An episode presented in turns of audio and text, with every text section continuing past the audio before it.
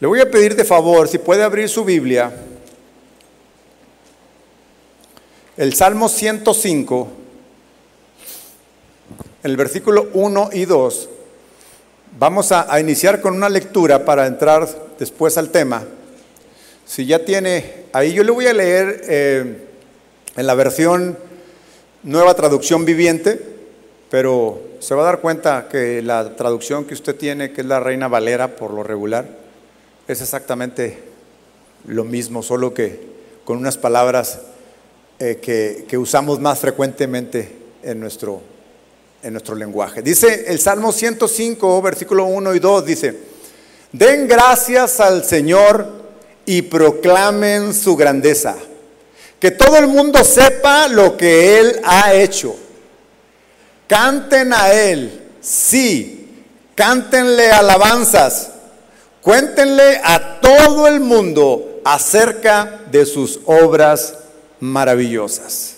De este primer versículo del Salmo es que extraje el nombre, el título, el tema para lo que quiero compartir con ustedes esta, esta tarde.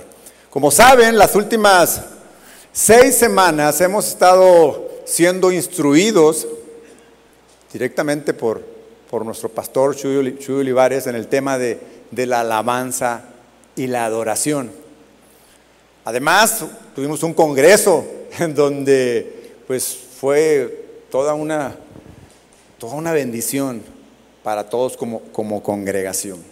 Yo no sé a, usted eh, eh, todo lo que estas seis semanas de instrucción sobre un tema como es la alabanza y la adoración, ha, causado en su vida, ha impactado. En, lo personal, en, lo personal ha sido de, muchísima bendición para mí. Eh, he podido reforzar muchos conceptos y muchos temas que, ya, que ya conocía, pero créeme, han sido mucho más las enseñanzas que me ha dejado que aquello que, pretendía yo ya saber al respecto. Ha sido muy rico todo en general, este, este tema, todos estos días. He tenido, yo tengo mucho tiempo eh, eh, de ser cristiano, tengo 35 años de ser cristiano y, este, y la alabanza en todo este tiempo ha sido algo que disfruto mucho. No sé si usted lo, también así lo, disfruta. Yo creo que sí, porque hoy durante el tiempo de la, alabanza yo vi por lo menos al 90%, digo el 90 porque no todos estaban totalmente metidos, pero por lo menos el 90% vi, los vi disfrutando, los vi metidos, gozándose, eh, eh, levantando las manos. Eh, algunos llorando en el tiempo de la, de la, adoración, algunos danzando. Yo disfruto tanto, a mí me gusta danzar, me gusta participar en todo lo que, lo, que nos, nos dirigen desde aquí. No puedo danzar tanto, porque, nomás lo hago un ratito porque tengo una lesión en, en mi espalda, pero todo lo que pueda hacer sin despegarme del piso, me lo permite el doctor. Entonces, por eso me ven nada más meneándome para un lado, doblando las rodillas para no despegarme del piso que tenga un, impacto. Pero de repente me aloco y empiezo a brincar y, a danzar. Ya sé, ya sé que al otro día no me voy a levantar. Pero lo disfruto tanto. Me gusta. Me gusta mucho el tiempo de la alabanza y la, y, la adoración. En, al principio de mi, vida cristiana, creo que en los primeros dos años, eh, intenté aprender a tocar la guitarra. Pero créame, no aguanté ni dos clases. Mis dedos casi, casi me estallan, creo, qué delicado han de decir los, los, guitarristas. Pero ellos saben de lo que les estoy hablando porque ellos tienen callos, pero en serio.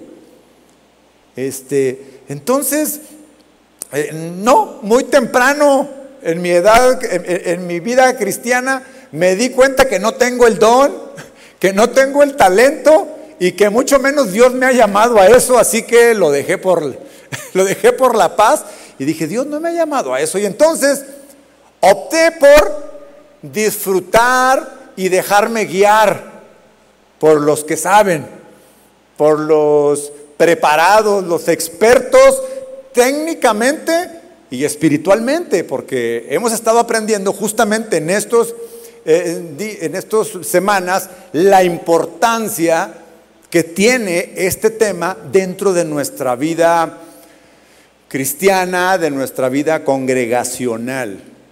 O sea, es muy, pero muy, muy, muy importante. Tan importante que, pues fuimos creados para adorar. Eso es, es el tema del, de, de, la serie, creados para adorar. Y, y esta primera eh, el primer tema que desarrolló el, pastor Chuy y cuando me, presentó la primera, la primera clase, yo no estuve presente aquí. Yo estaba eh, con la iglesia juvenil de adolescentes, pero mi esposa sí estaba aquí sentada. Y pues me, la, perdí, ¿no? La, la de las ocho, porque nosotros por lo regular nos, asistimos a, escuchar la palabra de Dios en el de las ocho y luego nos vamos a, servir. Pero en esa ocasión yo me fui a las ocho, mi esposa se quedó y cuando terminó esa primera clase, ese, esa primer, ese primer tema, digo clase porque con los adolescentes les digo la clase, se me olvida que no estoy con los adolescentes. Eh, mi esposa va y me dice, esta serie tienen que escucharla los adolescentes. Esta clase ellos tienen que ser instruidos. Es tan, es tan importante porque tiene un, un impacto en, sus vidas. Tiene un, impacto en la medida que conozcan bien el, tema, en la, mañana, en la medida que disiernan el, impacto de la, de la alabanza, ellos van a crecer sanos en este tema, en este tema de la, de la alabanza. Entonces, nos quedó bastante claro y a partir de entonces, a partir de esa, yo vine después a las 11 a escucharla dije, wow, sí, es necesario. Entonces, ellos ahorita, la Iglesia Juvenil de Adolescentes, en este tiempo les estamos transmitiendo este, esta enseñanza. Y creo que ustedes se han dado cuenta a lo largo de, de estas enseñanzas Creo que les ha quedado bastante claro, por ejemplo, el, pastor Chuy nos decía que si bien este tema de la alabanza eh, no es un, tema eh, fundamental para la salvación, si no depende de, esto nuestra salvación, sí es un tema fundamental para nuestro crecimiento en relación con Dios, sí es un tema esencial para, para eso. Y entonces dijimos, no tenemos que enseñarle a nuestros a nuestros adolescentes, porque nos, topamos con que la alabanza y la, y la adoración nacen justamente de, un, de un corazón que fue creado así, o sea, fue creado para adorarle.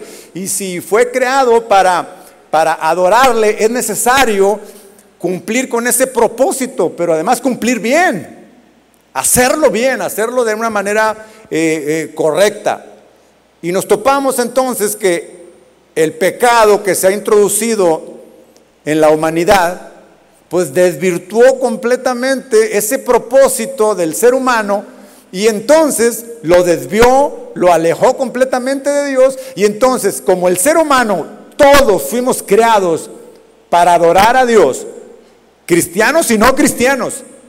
Entonces, si todos fuimos creados con ese propósito, entonces cristianos o no cristianos adoran algo o adoran a alguien. Y entonces, ahí tenemos a nuestros jóvenes adolescentes que podrían ser desviados a adorar cualquier otra cosa, cualquier otra persona que no es el Dios verdadero, que no es la adoración correcta, la, oración, la adoración precisa que demanda a Dios. Entonces, cuando conocemos esto, somos capaces de discernir cada detalle.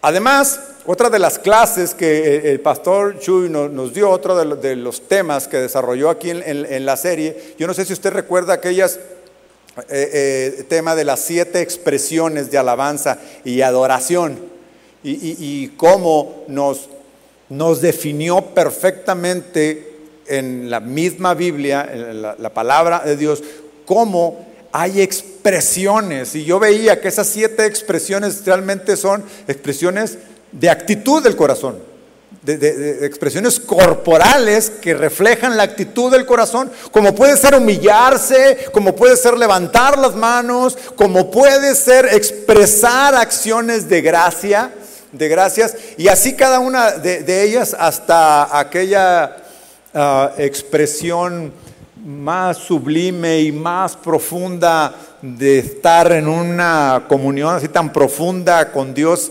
que le podríamos dar un cántico nuevo. ¿Recuerda esta, esta clase? Entonces pues, pues por supuesto que eso es algo que deberíamos de saber todos para todos disfrutar, disfrutar de, esto. Entonces, hoy eh, quiero compartir con, ustedes un, tema, como les mostraba ahí en, la, en el título, que es proclamar proclamaré, proclamaré su, su grandeza, pensando en cómo nosotros debemos proclamar la grandeza de Dios, más allá de, de cantar, más allá de estar aquí en un lugar como, como este, todos, todos reunidos. Entonces, porque una cosa es cierta. La gran mayoría de nosotros, la gran mayoría de nosotros, no somos músicos. La gran mayoría de nosotros no somos músicos. Entonces, sí, alabar y cantar aquí es, representa proclamar la grandeza de Dios. O sea, eso es, pero lo hacemos aquí mediante alguien nos guía, nos instruye, pero cuando se trata de proclamar la grandeza de Dios, no necesariamente cantando, ahí es donde todos entramos, no solamente eh, siendo guiados por alguien, sino que es donde tomamos la, la responsabilidad, la responsabilidad nosotros. Entonces, podemos ignorar temas musicales, aspectos técnicos de la, de la, de la música. Yo confieso, yo no, no fui capaz de, de aprender a distinguir un do de un re y menos de aprenderme un acorde, ¿no? Entonces podré ignorar temas técnicos, pero no debemos ignorar temas espirituales de la adoración. Ninguno de nosotros debemos de ignorarlo, debemos de ser conscientes. ¿Por qué? Porque es el propósito de que Dios nos creó, adorarlo. Entonces es un tema 100% espiritual. Si bien tiene sus matices técnicos, es un tema 100% espiritual. No estamos impedidos ninguno de nosotros para cantar, pero siempre lo hacemos guiados por alguien aquí. O ponemos nuestra música en casa. Algunos de ustedes sí saben cantar o sí saben tocar, y lo pueden hacer en cualquier lugar o en muchos, pero la gran mayoría necesitamos que alguien nos guíe aquí. Y yo decidí dejarme guiar, dejarme guiar, que alguien me enseñe, levanto las manos. ¿Por qué? Porque no lo, no lo sé, no lo sé hacer. Pero eh, estas reuniones que tenemos, para eso, ese, ese propósito tienen, exaltar a nuestro Dios. De ahí que siempre que vengamos a estas reuniones debemos de venir preparados, debemos de venir listos, debemos de venir con la actitud de cantar, de exaltar y de proclamar la grandeza, la grandeza de Dios. Pero una de las primeras enseñanzas que recibimos fue que la adoración y la alabanza, aunque están relacionados directamente con la música y el canto, no significa que la adoración solo es cantar y tocar música. Los instrumentos musicales y la voz son instrumentos que usamos para adorar a Dios y son solo una de las muchas expresiones de adoración a Dios.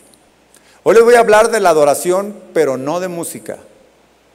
Les voy a hablar de la adoración proclamando la grandeza de Dios. Proclamando cada uno de nosotros en donde estemos con quien estemos y estemos haciendo lo que sea, ¿cómo podemos nosotros proclamar la grandeza de Dios? Proclamar. Miren, la palabra proclamar en, en el diccionario de la Real Academia, fíjese el significado que tiene, porque proclamar no es, es una palabra que usemos comúnmente, sin embargo la conocemos sabemos su significado, pero si vamos al diccionario de la Real Academia, dice, publicar en alta voz algo que se haga notorio a todos. Entonces de aquí ya, ya vamos entendiendo un poco mejor el significado de la palabra proclamar para que cuando digamos hoy, yo fui creado para proclamar la grandeza de Dios, sepamos específicamente a qué se refiere. Debo de hacerlo notar. Debo hacer notar la grandeza de Dios. Más adelante vamos a ver cómo, en qué circunstancias y en qué condiciones. Pero tan solo la, la Real Academia Española nos hace ver que proclamar significa hacer notorio a todos. Significa declarar solemnemente el principio o inauguración de un reinado. Cuando un, un rey se va a sentar en el trono y lo van a ungir, se dice que se proclama, se lo proclamaron rey. Y cuando lo proclaman rey, lo que está haciendo es hacer notar a todo el reino que hay rey. Entonces, nosotros tenemos un rey. Amén. Nuestro rey de reyes y señor de señores requiere que nosotros proclamemos de su grandeza. Ahora, el mismo diccionario de la Real Academia nos pone una serie de sinónimos. Por ejemplo, proclamar significa también anunciar, publicar, declarar, divulgar, o aclamar, entre muchos otros. Esas son palabras que, usamos un poco más. Pero mire, esta palabra que se usa aquí en este, en este salvo, que fue traducida al español como proclamar, eh, el sentido de la palabra original en el hebreo tiene un sentido de, tiene la idea de anunciar, pero anunciar como como acosando a una persona que uno se encuentra. Ese es el sentido que tiene, como si me encuentro a alguien y proclamo, casi casi le, acoso, diciéndole, hey, mira esto, hey, mira a Dios, hey, mira la grandeza de Dios. Por supuesto que uno no va por la calle acosando a las personas, ¿no? No va, eh, eh, eh, digamos, molestándolos ahí en su, en su caminar. Pero el sentido es ese. Proclamar no es limitarse a anunciar para ver si alguien quiere escucharlo. Finalmente, en el original significa, tiene la idea de acosar. Y si tiene la idea de acosar, tiene la idea de insistir, de insistir, insistir e insistir. Hacerlo continuamente. Esa es la, la idea. Ahora, si nosotros fuimos creados para adorar, a ver, diga conmigo, yo fui creado para adorar. Yo fui creado para adorar, ok. Si nosotros fuimos creados para adorar, también somos creados entonces para proclamar su grandeza, para proclamar la grandeza de nuestro Dios, porque es una forma de adorarlo, proclamando su grandeza. En algún momento todos tenemos que testificar de Dios. Y testificar es proclamar a Dios, es proclamar su, su grandeza. ¿Cuántos de ustedes han tenido la oportunidad de testificar ante alguien de Dios? Ahora, ¿qué es lo que hacemos cuando testificamos? Decimos lo que Dios hizo en nuestra vida. Cuando decimos lo que Dios hizo en nuestra vida, estamos proclamando su grandeza. ¿De acuerdo? Pero mire, si nosotros no lo hacemos, su creación lo hará. Su creación lo hace, es más, actualmente lo hace. Acompáñeme conmigo, vaya conmigo por favor al Salmo 19. El Salmo 19 es un, es un bello salmo. Es un, salmo que por donde lo, lea eh, enamora, envuelve. El, el salmista, que además supongo que es poeta, porque compone cantos, los salmos son cánticos, que no conocemos su, su melodía, pero conocemos su letra, que es lo más importante, su letra. Mire, el, Salmo 19, 1 al 5, se lo voy a leer primero en la versión que todo mundo conocemos, la Reina Valera 60, eh, dice, los cielos cuentan la gloria de Dios y el firmamento anuncia la obra de sus manos. Un día le emite palabra a otro día y una noche a otra noche le declara sabiduría. No hay lenguaje, ni palabras, ni es oída su voz. Por toda la tierra salió su voz y hasta el extremo del mundo sus palabras. Esos solamente son los primeros sin cuatro versículos de este, de este Salmo 19. Mire, en la versión nueva traducción viviente, ahora se lo, voy a ir detallando cada uno de estos versículos, inclusive de estas palabras, pero en la, en la nueva traducción viviente. Dice, los cielos proclaman, es decir, los cielos publican, los cielos anuncian. ¿Qué anuncian? La gloria de Dios, o sea, su grandeza, o sea, su poder y el firmamento despliega la destreza de sus manos. Mire, le voy a hacer énfasis en un par de palabras que están en este primer versículo para que nos quede claro el nivel de anuncio que nosotros como cristianos debemos de hacer de la grandeza de, de nuestro Dios. Dice que los que los proclaman, ya dijimos que proclamar, ya vimos el significado de la palabra proclamar, que es eh, eh, dar a notar, dar a conocer. Dígame usted si los cielos no dan a conocer la grandeza de Dios. Es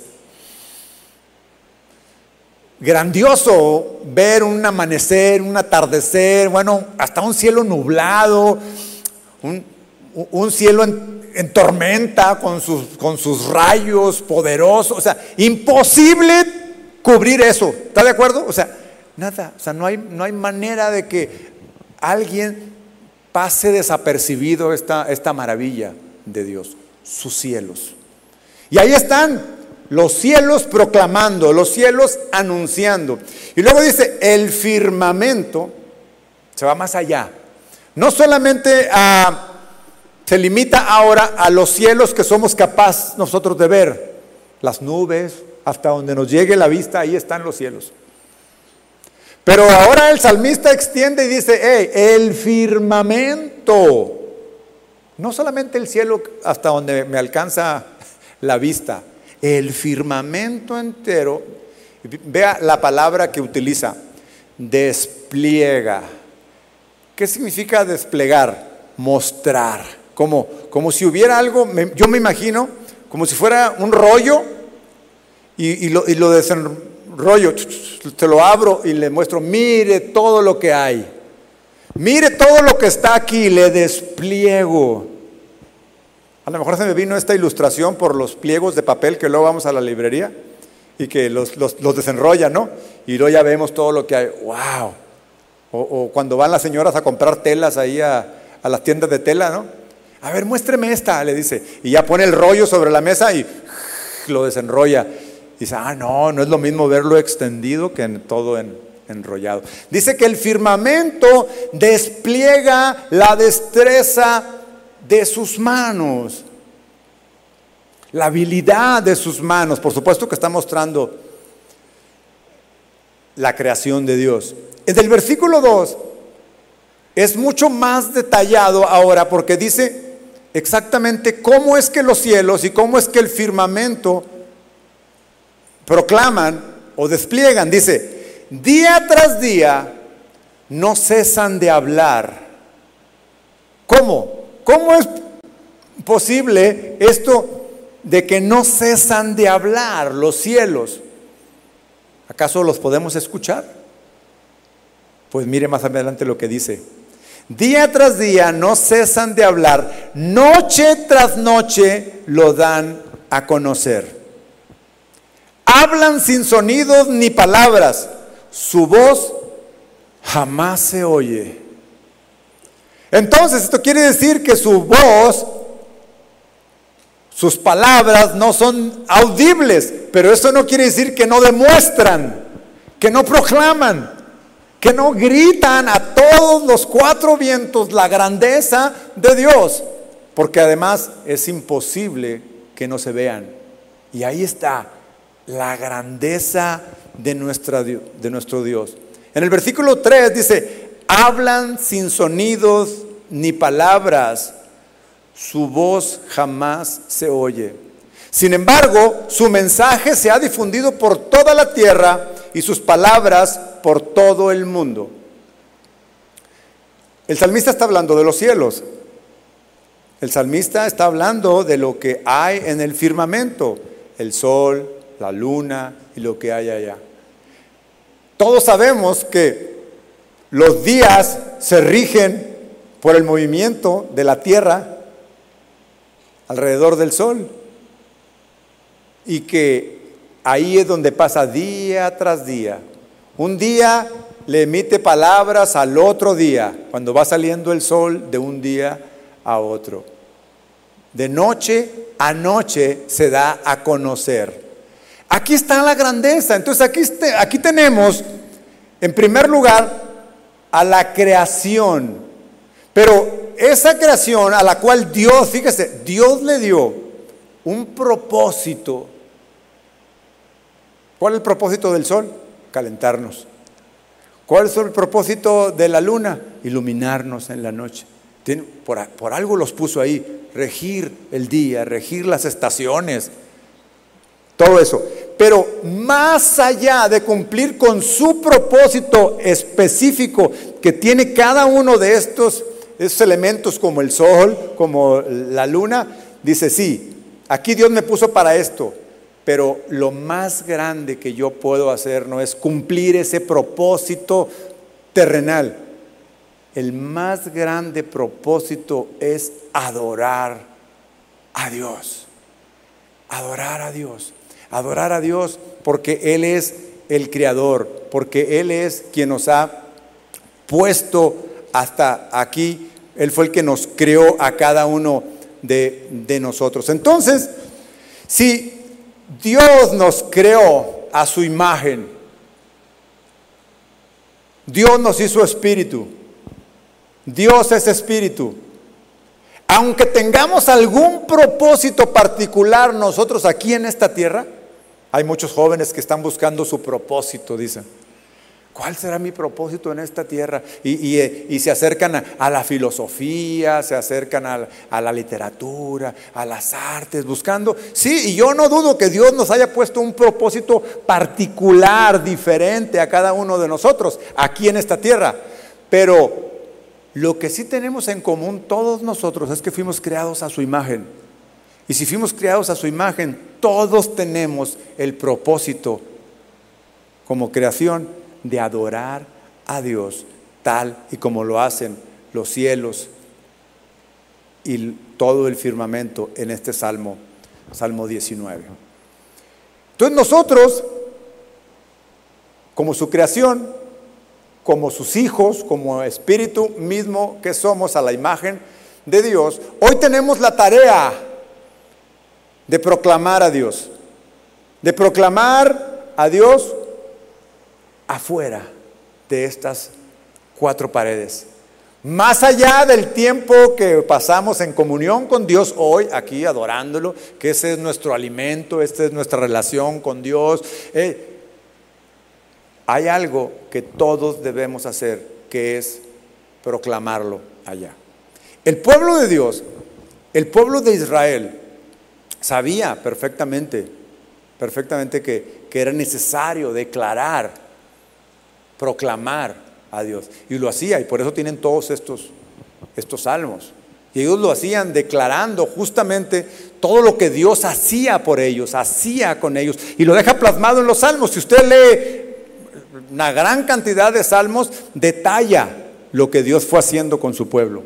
Ahorita vamos a leer un, un salmo, pero si nosotros quisiéramos en nuestra vida tal como el pueblo de Israel lo hace en, sus salmos, proclamar. Si pudiéramos nosotros escribir nuestros salmos, nuestras proclamaciones de Dios, ¿qué escribiría usted? Si usted tuviera la oportunidad de ir escribiendo, proclamando, así como si fuera un salmo, como si fuera un... ¿Qué escribiría? Creo que primero tendríamos que preguntarnos en qué consiste la grandeza de Dios para poderla proclamar. ¿Está de acuerdo conmigo? A ver, ¿en qué consiste la grandeza de Dios? Porque si voy a proclamar algo, tengo que saber qué es esto que estoy eh, proclamando. Y después de, de conocer en qué consiste la grandeza de Dios, me haría la pregunta, ¿cómo toda esta grandeza de Dios impacta en mi vida. ¿Se ha pensado, se ha preguntado esto? Hágalo, haga, haga el ejercicio. Si yo pudiera declararle al mundo entero la grandeza de Dios, ¿qué declararía? ¿Qué proclamaría? Si pudiera mostrarle cómo esa grandeza de Dios ha tenido impacto en mi vida, ¿qué sería? ¿Qué sería lo que escribiría? Bueno, para definir la grandeza de Dios o, intentar, créame porque en todos los casos nos veríamos limitados. Diría que su grandeza consiste en su poder creador, en su soberanía sobre la creación, en el dominio absoluto de Dios sobre todas las cosas en que Dios es la fuente de todo conocimiento y sabiduría y podría seguir, podría seguir. Pero mire, todo esto, todo lo antes descrito son solo unos cuantos de los atributos de la grandeza de Dios. Pero sería imposible en una oración, sería imposible en un párrafo, en una cuartilla, ni en libros enteros. Sería posible describir la grandeza de Dios. Imposible. Pero si, si pudiéramos resumir, si yo le dijera, a ver, con una sola palabra, con una sola palabra, describa la grandeza de Dios, con una sola, ¿cuál elegiría?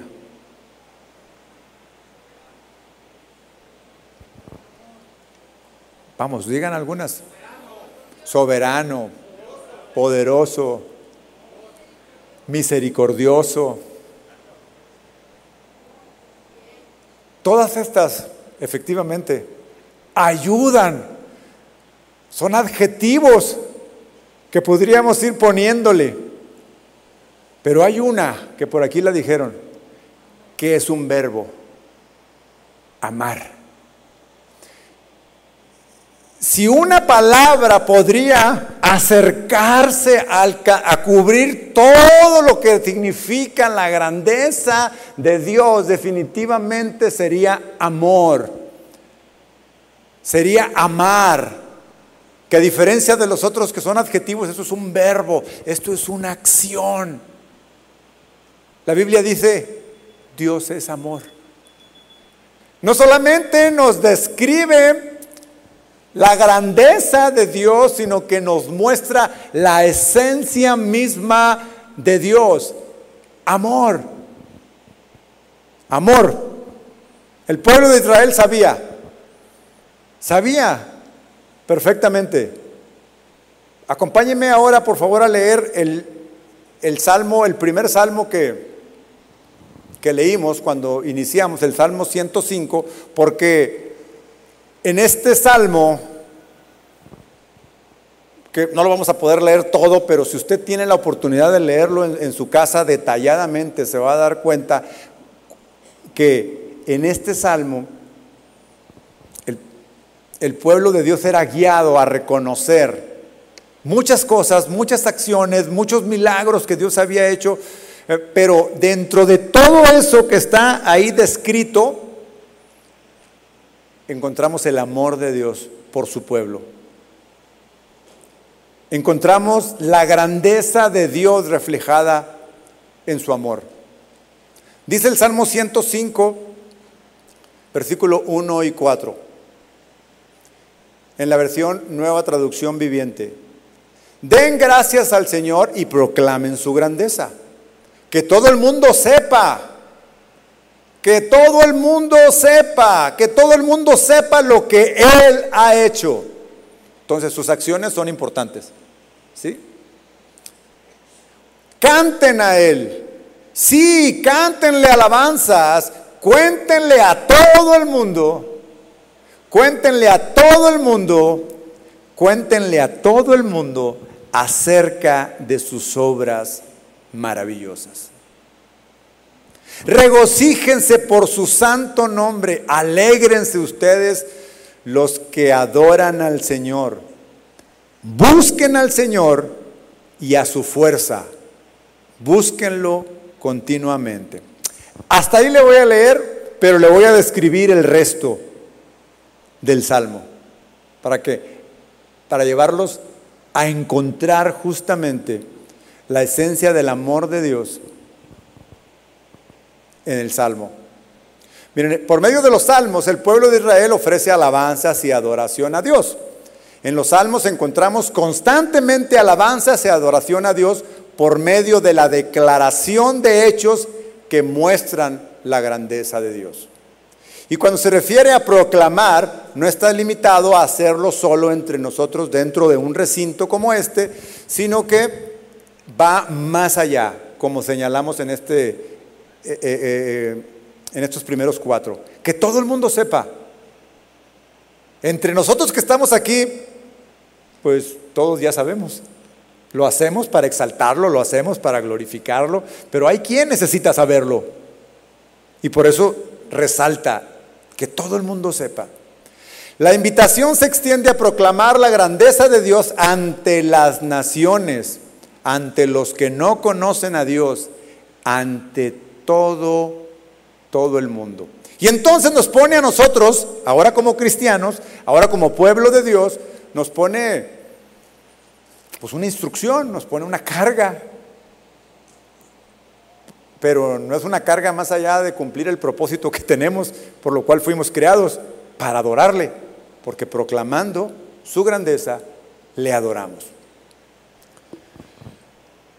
Los primeros cinco versículos de este salmo tienen una cadena de verbos imperativos que nos exhortan a todos nosotros. Si ustedes puede, puede leerlo en, este, en esta lectura que hicimos, dice, estos, esta cadena de, verbos imperativos dicen, den gracias al Señor. Un verbo imperativo es algo, que, que, no nos da opción, es una instrucción, es una, es una ordenanza, es un es, imperativo, eso, eso significa, se hace sí o sí, obviamente para quienes somos pueblo de Dios. Dice, den gracias al Señor. Primera, primer verbo, dar gracias al Señor. Proclamen su grandeza. No hay opción, hay que proclamarla. Canten a Él alabanzas. Cuéntenle a todo el mundo regocíjense, alégrense ustedes, busquen al Señor y recuerden las maravillas. Ocho oraciones imperativas. Ocho, aquí son cinco. Ocho.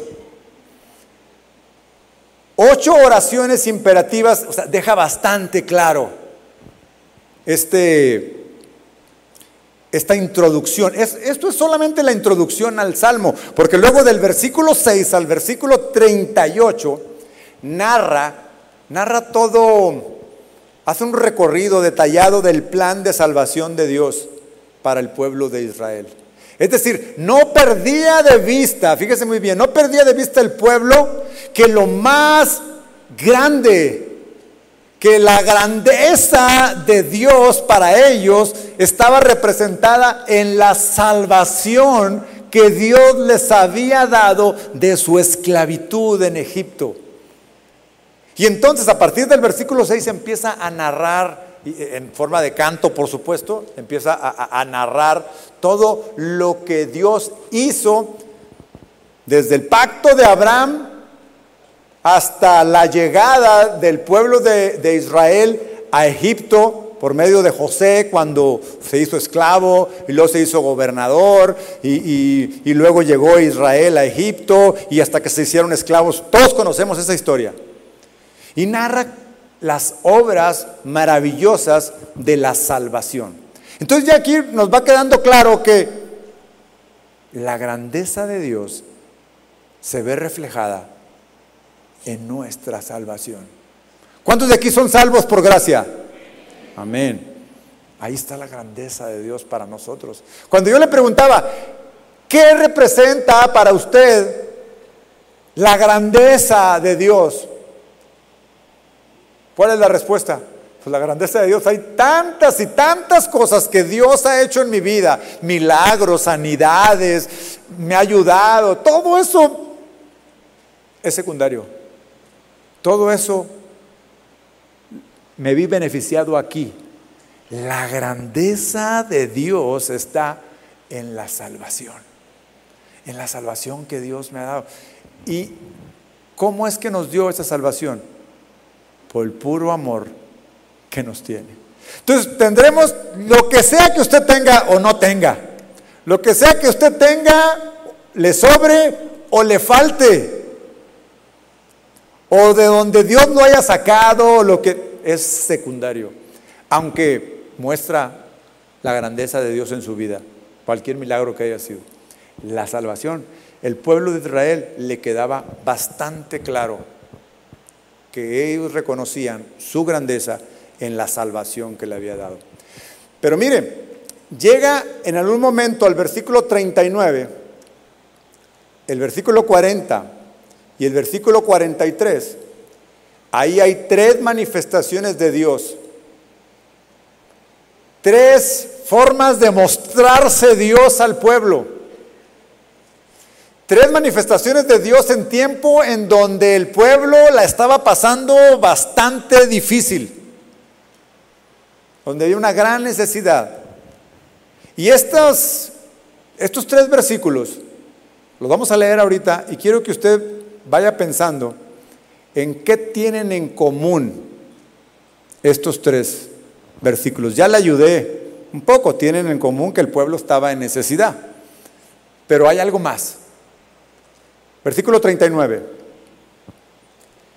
El Señor, ya después, de, que describió todo el salir de Egipto, llega un momento en que dice, el Señor desplegó una nube sobre ellos para que los cubriera y les dio un gran fuego para que iluminara la oscuridad. Ellos le pidieron carne y él les envió codornices, les sació el hambre con maná, pan del cielo. Partió una roca y brotó agua a chorros que formó un río a través de la tierra árida y baldía la nube, la columna de fuego, que están en el mismo versículo, el maná del cielo y la roca de donde brotó agua. ¿Qué tienen en común estos tres versículos? ¿Los pudo identificar? Dígame alguien. Milagro, salvación. Gracias. Los tres, hermanos, apuntan a nuestro Señor Jesucristo. Los tres nos guían, nos llevan a nosotros ahora en, nuestro tiempo, podemos ver esto. El pueblo disfrutó de eso, disfrutó del maná. No, no, no, no se percataba de que esto que estaba haciendo Dios por ellos era solamente una muestra del gran despliegue de poder que habría, que vendría, en el cual nosotros ahora disfrutamos nuestra salvación en Cristo. Aquí está en el misterio de esto de aquel entonces, porque hoy este misterio ya fue revelado, lo vamos a ver en, el Nuevo Testamento, en ese misterio de esa nube, en ese fuego, en ese maná o en esa agua que brotó de la roca, había un, un despliegue de poder en sí mismo porque era milagroso lo que pasaba. Pero si bien eso era milagroso, más grande vendría a ser aquello a donde apuntaba nuestro Señor Jesucristo, el Rey de Reyes y el Señor de Señores, el cual su grandeza es el amor. En la cual su grandeza es el amor por la humanidad. Vaya conmigo por favor a Juan capítulo 8 en el versículo 12.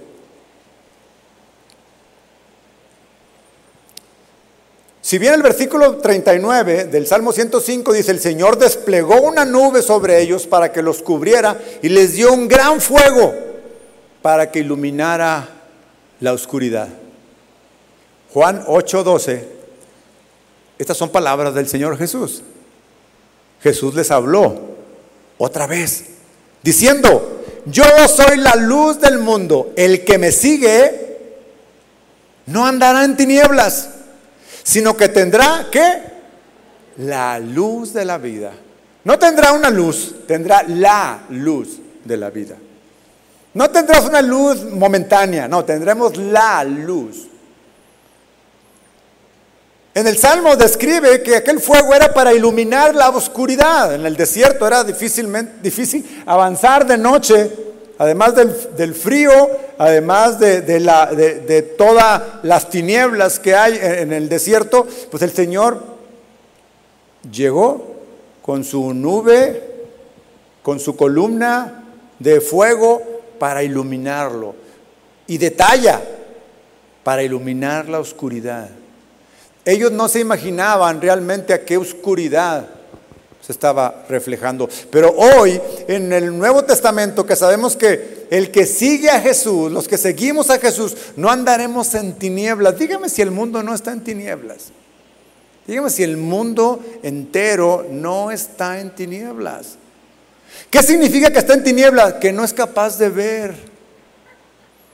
Que cosas que para nosotros son tan obvias, hay veces que dices, eso está mal. Eso no está bien hacerlo. Que pareciera que, ¿por qué? ¿Por qué a usted le parece tan obvio ahora?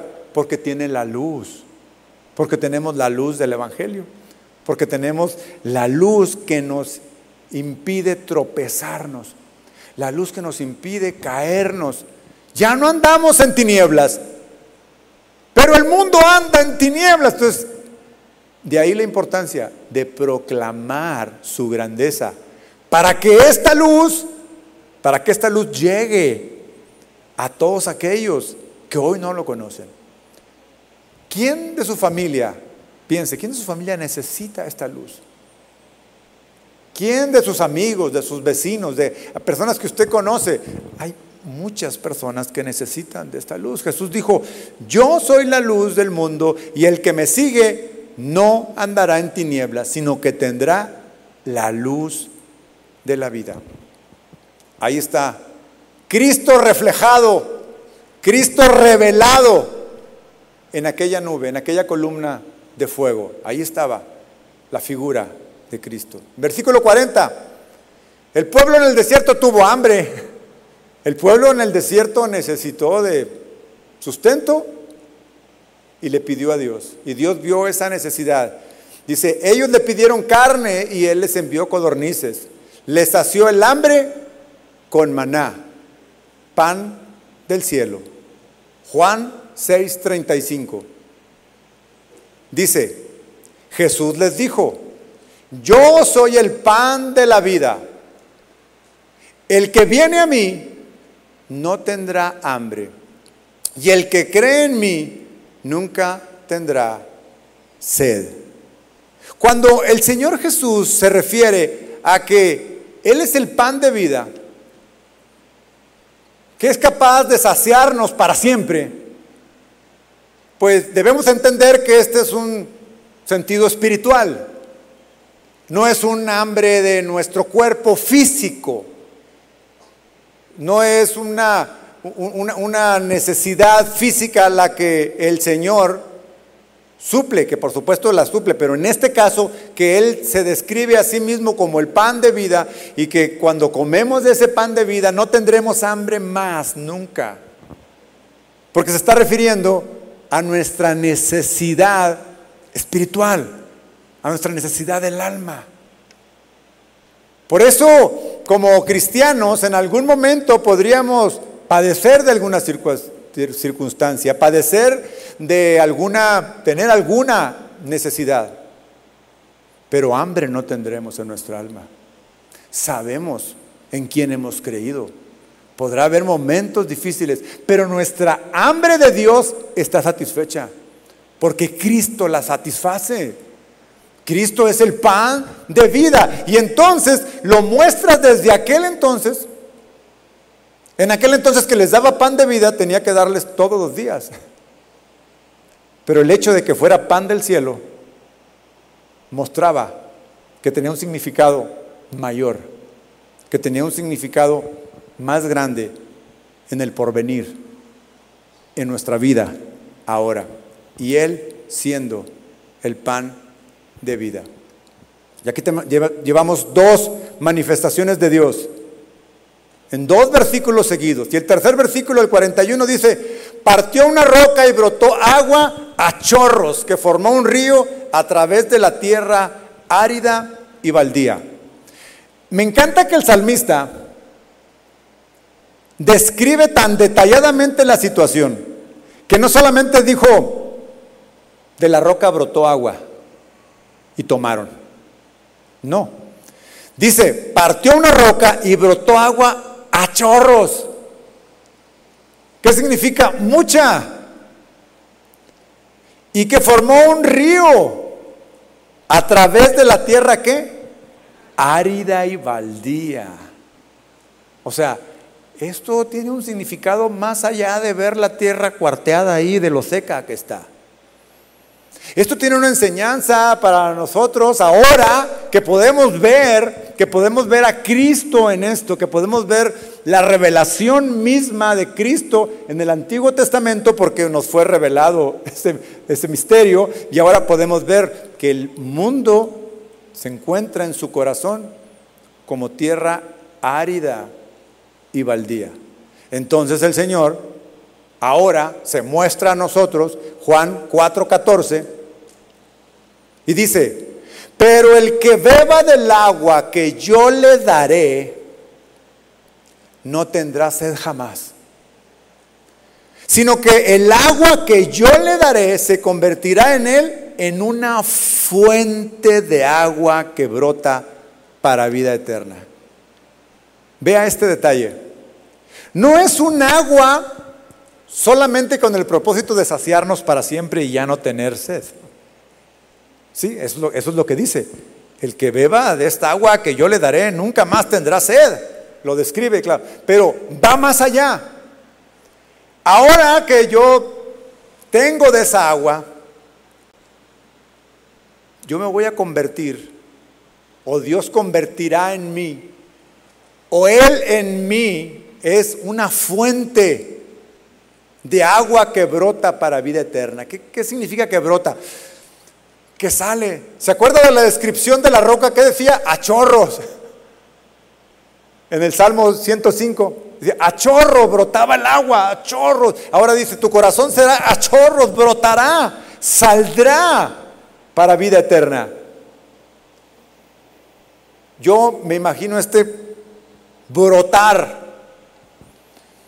brotando de mi interior ríos de agua viva proclamando la grandeza de Dios, dándole a los demás, dándole a aquel que lo, que lo necesita, porque nosotros en realidad estamos en la gloria. Nosotros en realidad estamos en su gloria. En realidad estamos en, la, en bendición. El mundo necesita. El mundo necesita conocer a Dios y nosotros somos portadores de su gloria, nosotros somos proclamadores de su gloria.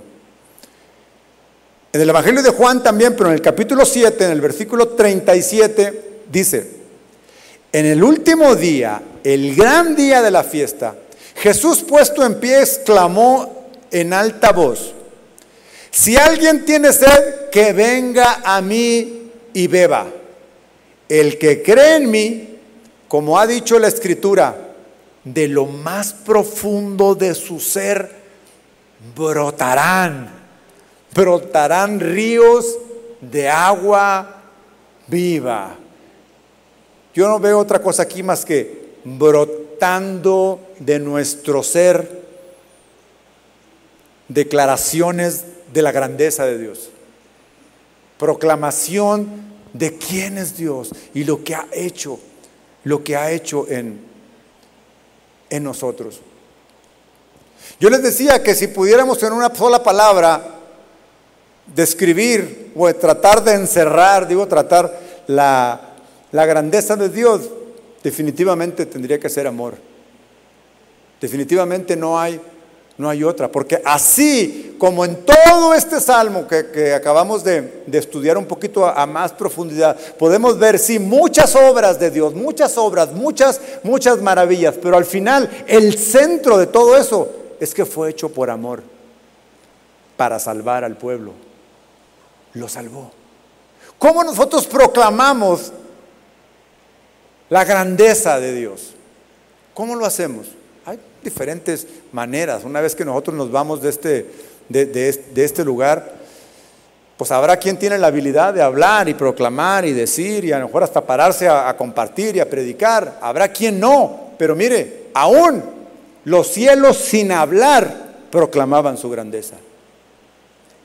Nosotros podemos sin hablar aún abrir la puerta para que alguien después venga a nosotros y poderle hablar de una manera personal nuestro vivir como cristiano, nuestro diario vivir es una proclamación, o podría ser, o debería ser una proclamación de la grandeza, la grandeza de Dios.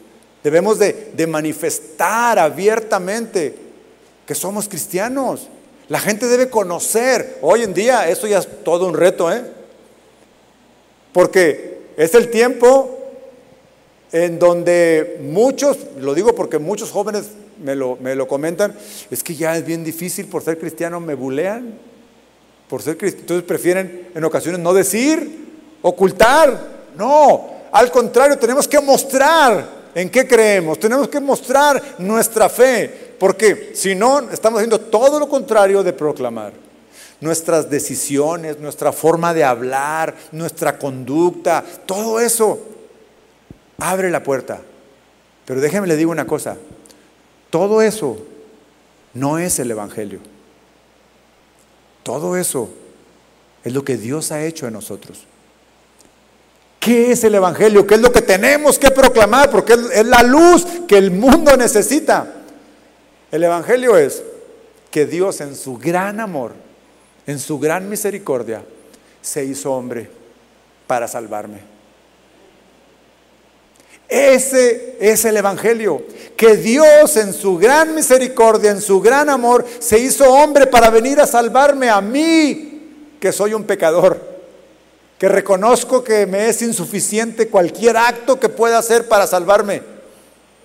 Ese es el Evangelio, que si yo me arrepiento, Él me perdona, que si yo le confieso mis pecados, Él los olvida que si yo le entrego mi vida, Él viene a mí, me sacia mi hambre, mi sed, y de mi interior brotan entonces ríos de agua viva.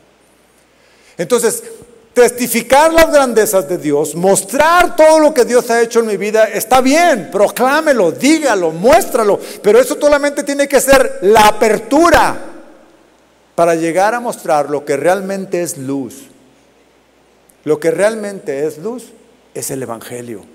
Y el Evangelio es una persona, una persona, Jesucristo, Dios hecho hombre, para salvarme. ¿Quién dice amén? Amén. Gracias Señor. Gracias Padre. Hoy nos vamos de este lugar con esta certidumbre, con esta certeza. Fui creado para adorarle. Si fui creado para adorarle, fui creado para proclamar su grandeza. Si fui creado para proclamar su grandeza, debo exponer su grandeza. Y todo lo que Dios hace es grande, por supuesto. Todo lo que Dios ha hecho en nuestra vida, a unos de una forma, a otros de otra, pero créame, el más grande, grande de las manifestaciones de Dios es su amor en la persona de nuestro Señor Jesucristo, salvándome. Así proclamamos su grandeza. Cierre sus ojos y vamos a darle gracias al Señor. Gracias, Padre. Gracias, Señor. Exaltamos tu nombre y declaramos que tú eres Dios por sobre todas, todas las cosas. A ti sea la gloria por siempre, por todos los siglos. Si quiere ponerse de pie para exaltar a nuestro Dios, tenemos todavía esta bendición. Gloria a ti, Señor. Señor le bendiga.